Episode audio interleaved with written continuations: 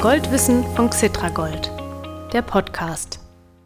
Gold und Silber, diese beiden Edelmetalle sind so etwas wie Geschwister vielleicht. Seit Jahrtausenden holen Menschen diese Metalle aus der Erde und verarbeiten sie für Schmuck und Industrieanwendungen.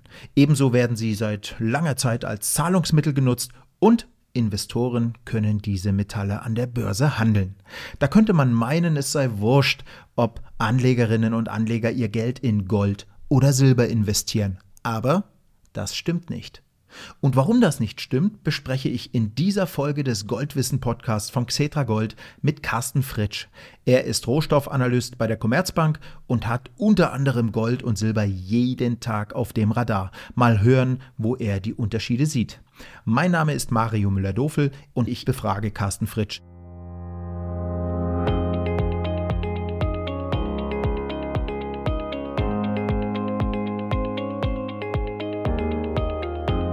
Herr Fritsch, herzlich willkommen im Goldwissen Podcast. Schön, dass Sie da sind. Guten Tag, Herr Müller-Dofel. Jetzt falle ich gleich mal mit den Edelmetallsäckchen ins Haus. Was ist denn Mehrwert, Gold oder Silber? Wenn man auf die Preise schaut, dann ist die Antwort ganz einfach. Gold kostet rund 1800 Dollar für eine Unze, Silber etwa 23,5 Dollar für eine Unze. Das heißt also, Gold ist etwa 75 mal teurer als Silber. Aber nicht nur die Preisentwicklung zeigt das, auch beim Sport bekommt der Sieger die Goldmedaille. Stimmt.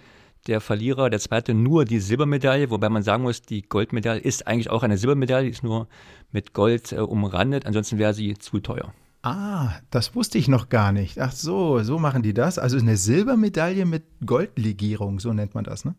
Genau, es ist eine ganz dünne Goldschicht obendrauf, dass, dass sie aussieht wie eine Goldmedaille, aber der Großteil der Medaille besteht aus Silber. Ja, interessant. Danke für die Info. Warum ist denn der Preisunterschied zwischen Gold und Silber so hoch? Also Sie haben gerade gesagt, Silber momentan äh, pro Unze 23 Dollar ungefähr und Gold irgendwas um die 1800 Dollar. Das ist ganz schön, ganz schön großer Unterschied. Warum?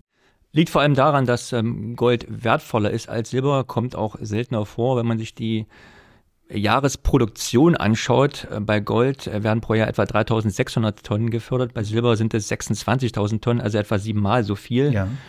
Wenn man äh, Gold sich anschaut, alles Gold, was bisher seit Menschengedenken gefördert wurde, das sind rund 200.000 Tonnen. Das würde theoretisch in einen Würfel mit rund 22 Metern Kantenlänge passen. Ja. Und Gold hat vor allem einen ideellen Wert, also das, was die Leute, die Menschen ihm beimessen hat eben eine Wertaufbewahrungsfunktion, hat Silber zwar auch, aber Silber hat eben auch einen großen industriellen Charakter. Mhm. Ja, genau. Und diese Wertaufbewahrungsfunktion, ja, die, die hat sich äh, bewährt, schon jetzt äh, in Tausenden von Jahren. Okay, ähm, gut. Also wir haben gesagt, die Preise sind nominal unterschiedlich, aber wie ist denn die Preisentwicklung, also prozentual? Laufen Gold und Silber immer im Gleichschritt oder schert das eine oder andere auch mal aus? In den meisten Fällen bewegen sich Gold und Silber im Gleichschritt, zumindest was die Richtung angeht. Also zumindest seit Anfang 2020 äh, war es an 80 Prozent der Tagen so, dass Gold und Silber in die gleiche Richtung gelaufen sind. Das mhm. heißt aber nicht unbedingt, dass es auch äh, von, vom Niveau oder von der Veränderung gleich groß ist. Da kann es ja wohl große Unterschiede geben.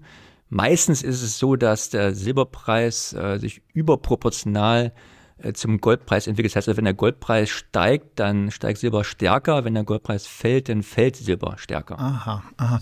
Mhm. Gibt aber auch äh, mitunter eben auch Unterschiede, wo sich die beiden Preise auch mal äh, entgegengesetzt entwickeln können. Das kommt aber eher selten vor. Ein Beispiel war jetzt Anfang diesen Jahres, als der Silberpreis innerhalb von äh, drei Tagen um äh, fünf Dollar gestiegen ist, nachdem da vor allem Kleinanleger Silber als Spekulationsobjekt benutzt hatten. Ach, das machen äh, Privatanleger auch. Die, die zocken mit Silber rum oder, oder wie ist das?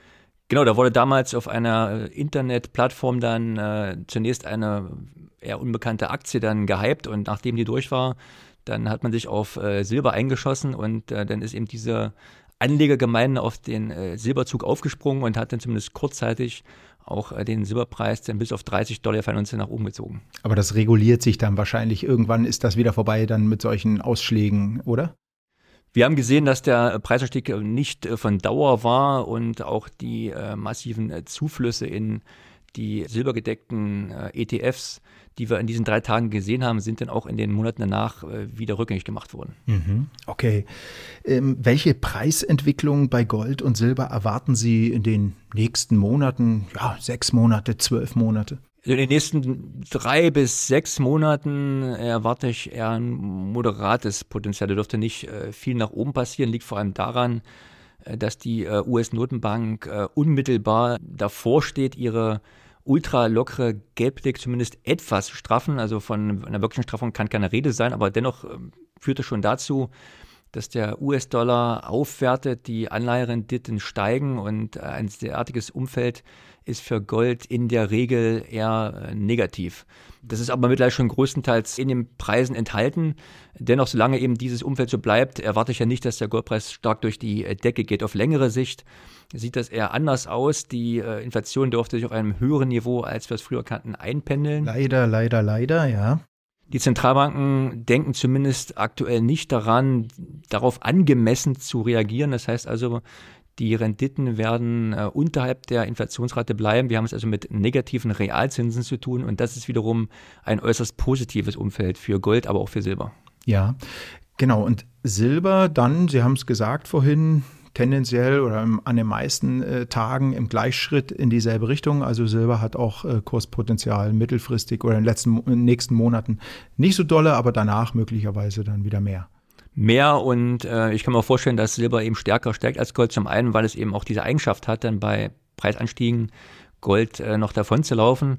Und äh, Silber dürfte auch stark von äh, dem Thema Dekarbonisierung und grüne Wirtschaft profitieren. Stichwort Photovoltaik, äh, Solarstrom, da kommt eben äh, Silber aufgrund seiner enorm hohen äh, Leitfähigkeit zum Einsatz.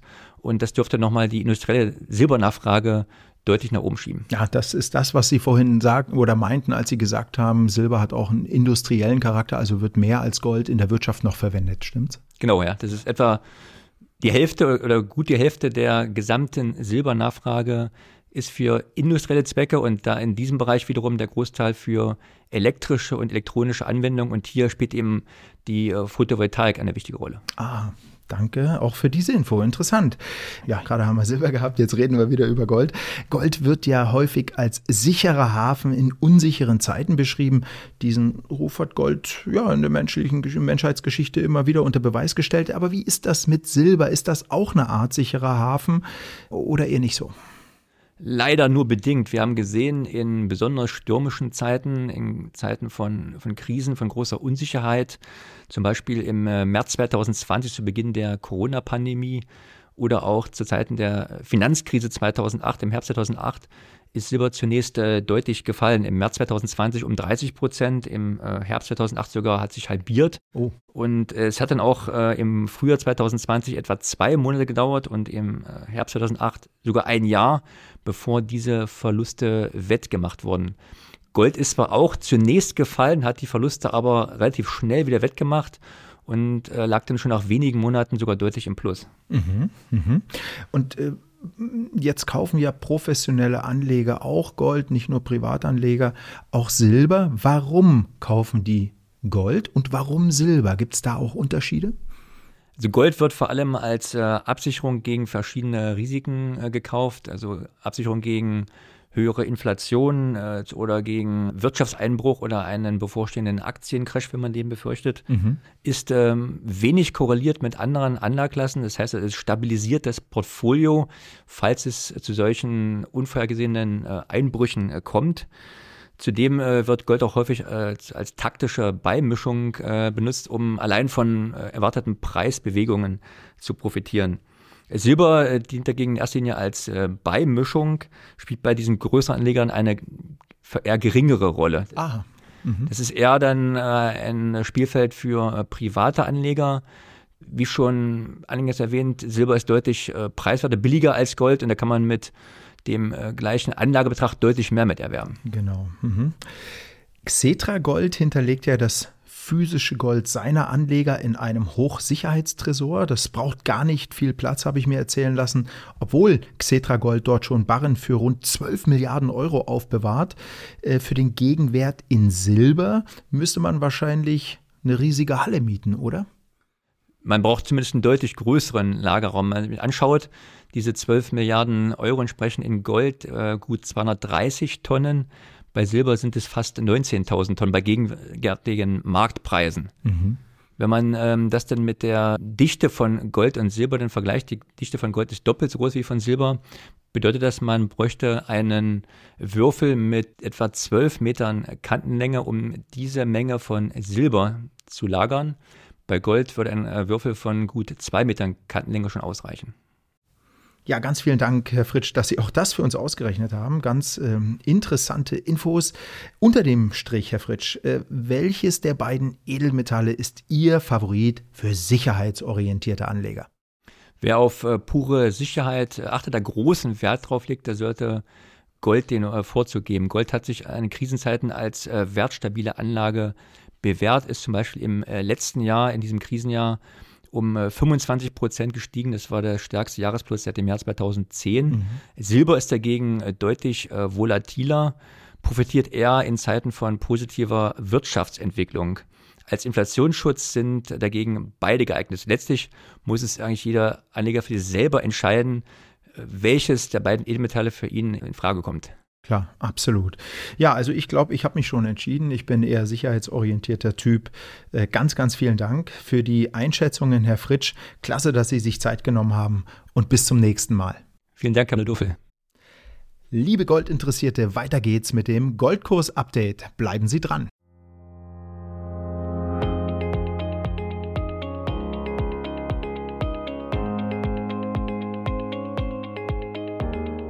So, zunächst schauen wir mal, ob eine bestimmte Interviewaussage des soeben gehörten Commerzbank Rohstoffanalysten Carsten Fritsch auch für die zweite Oktoberwoche gilt. Er hat ja gesagt, dass der Gold- und der Silberpreis an den meisten Börsentagen in dieselbe Richtung tendieren, aber Silber sowohl bei Aufwärts- als auch bei Abwärtsbewegungen oft mehr ausschlägt. In den zwei Wochen von Mitte bis Ende Oktober hat Gold um 1% zugelegt auf rund 1800 US-Dollar pro Feinunze.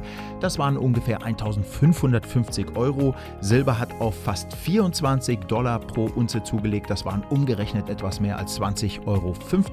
Prozentual betrug der Kursanstieg also hier rund 2,5% Yep, die Aussage von Carsten Fritsch passt. Silber ist ein bisschen stärker gelaufen prozentual als Gold. Kursmäßig ist allerdings ja, nicht so viel passiert bei Silber und Gold in diesen zwei Wochen, aber es gab ein paar interessante Nachrichten in dieser zweiten Oktoberhälfte. Beispielsweise hat Ray Dalio, der unter Börsianern sehr bekannte Chef des US-Hedgefonds Bridgewater, bei einer Investmentkonferenz gesagt, dass er Gold der Kryptowährung Bitcoin vorzieht.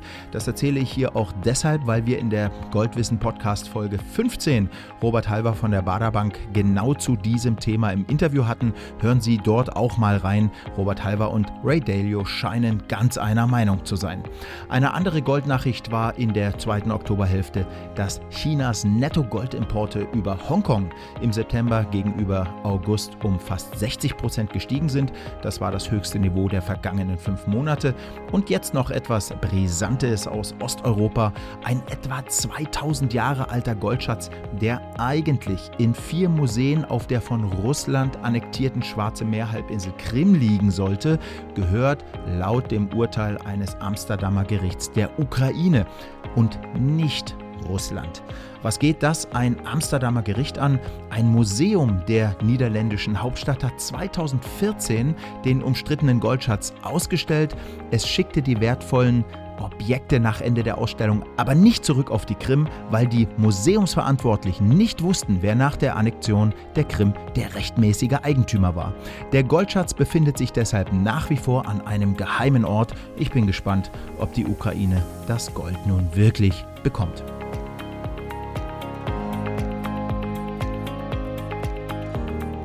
Damit sind wir einmal mehr am Ende einer interessanten Goldwissen-Podcast-Folge. Wenn Sie, liebe Investorinnen und Investoren, den Podcast automatisch bekommen möchten, abonnieren Sie ihn einfach über Apps wie Spotify und Deezer.